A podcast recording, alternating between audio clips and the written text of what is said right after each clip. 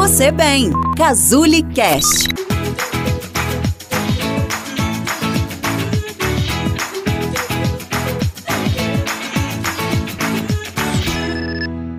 Você tem dificuldade para dormir? Suas noites são muito agitadas e aí você rende pouco no dia seguinte? Todas as pessoas no mundo, pelo menos uma vez, já tiveram ou terão uma noite de insônia. Mas quando isso se torna frequente e constante, temos um problema. Meu nome é Renata Giovannini, eu sou psicóloga e terapeuta cognitivo comportamental na Casule e hoje a gente vai conversar sobre a insônia. Porque dormir não é algo que simplesmente faz parte do nosso dia, faz parte do nosso ciclo, é algo extremamente necessário para a nossa sobrevivência. De acordo com a Associação Brasileira do Sono, a cada três pessoas, pelo menos uma tem insônia. Porém, existem três níveis dessa insônia, que é a insônia inicial, que é quando a gente demora para pegar no sono, a manutenção, que é quando a gente tem dificuldade para manter esse sono, acorda várias vezes durante a noite, tem um sono muito agitado. E a insônia terminal, ao contrário do que todo mundo pensa, é quando a gente acorda muito cedo, muito antes do horário que a gente gostaria ou que o despertador vai tocar e a gente não consegue voltar a dormir. O nosso corpo, ele reage a várias situações que acontecem no nosso dia a dia, incluindo também situações que já passaram ou que ainda não aconteceram. Tudo isso vai mexendo muito com o nosso emocional, mexe com a nossa ansiedade e provocam várias alterações no nosso organismo, alterações fisiológicas e comportamentais também às vezes ficamos tão preocupados em conseguir dormir de fato, né, em ter uma boa noite de sono, que a gente não se atenta para as coisas que estão acontecendo no nosso corpo, como por exemplo, a frequência cardíaca que pode estar alterada, né, os batimentos acelerados, a questão do tônus muscular, gerando aí também uma hiperatividade muscular muito grande. Mas a nossa preocupação é tão voltada para o sono que a gente não consegue prestar atenção no nosso corpo e às vezes isso é necessário. Existem três tipos de insônia. A primeira que a gente vai falar aqui hoje é a insônia transitória. Pode estar associada também com o local onde você esteja dormindo, com preocupações do dia a dia, com preocupações com coisas que ainda vão acontecer, coisas que não, não foram possíveis ser realizadas. Inclusive, pode acontecer também por conta do uso de álcool e de outras drogas. Como é um tipo de insônia um pouco mais leve e menos comprometedora, como eu falei, ela dura também menos tempo dura de 3 a 4 semanas e depois você já consegue dormir normalmente. Então, a gente chama de insônia transitória. Já a insônia aguda ela também pode acontecer por conta de questões emocionais, que geralmente é o que tira o nosso sono. Então, preocupações, ansiedade, coisas que não foram feitas, tudo isso que acontece lá na insônia transitória também pode desencadear uma insônia aguda.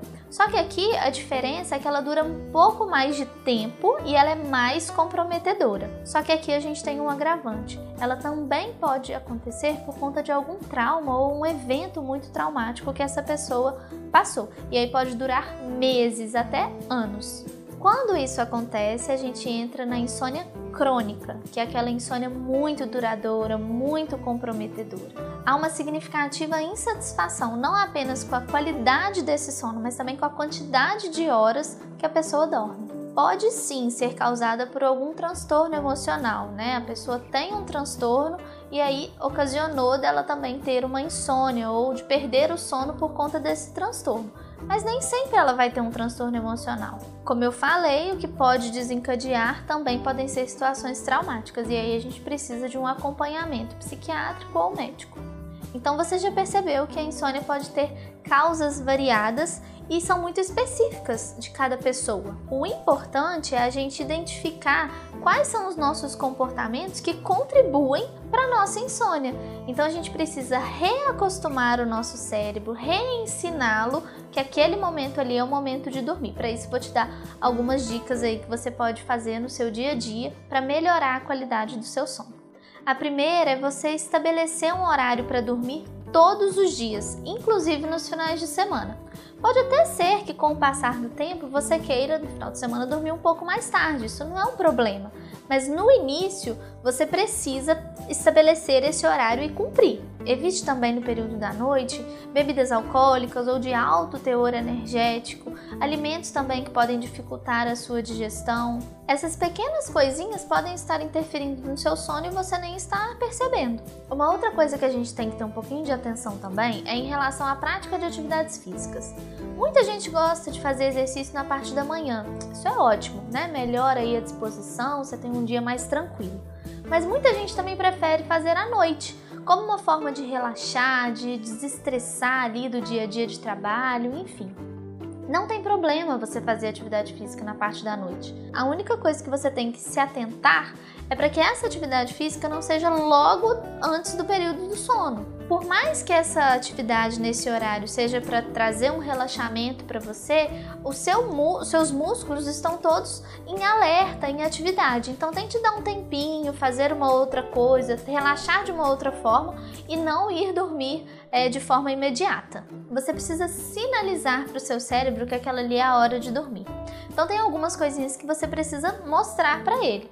Por mais que ele identifique quando é dia e quando é noite, ele não sabe o que fazer com o dia e com a noite. Tente diminuir as luzes, reduzir um pouco as telas, abaixar o volume da TV, diminuir os barulhos, os ruídos, preparar o terreno todo para o seu cérebro entender que aquele ali é um momento de calmaria.